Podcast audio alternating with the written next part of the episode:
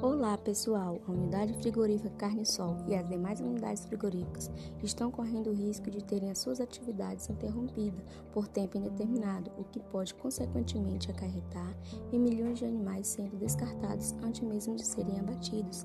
Isso porque a pandemia do novo coronavírus tem acometido praticamente todos os setores, alguns com menor potencial de afetar diretamente a sociedade e outros capazes de abalar ainda mais a humanidade.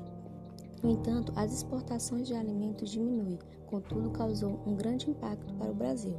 Os frigoríficos estão adotando algumas medidas, como afastamento de alguns colaboradores, intensificação das ações de vigilância ativas, com monitoramento da saúde dos funcionários, adoção de medidas contra aglomerações em refeitórios, nos transportes e em outras áreas.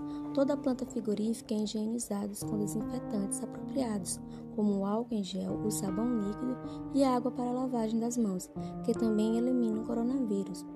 E outra intensificação dos processos de higiene entre os colaboradores é a proteção buconasal, máscara cirúrgica, além dos habituais uniformes, luvas, máscaras e outras camadas de proteção. Lembre-se, a melhor maneira para a prevenção é manter as mãos sempre limpas.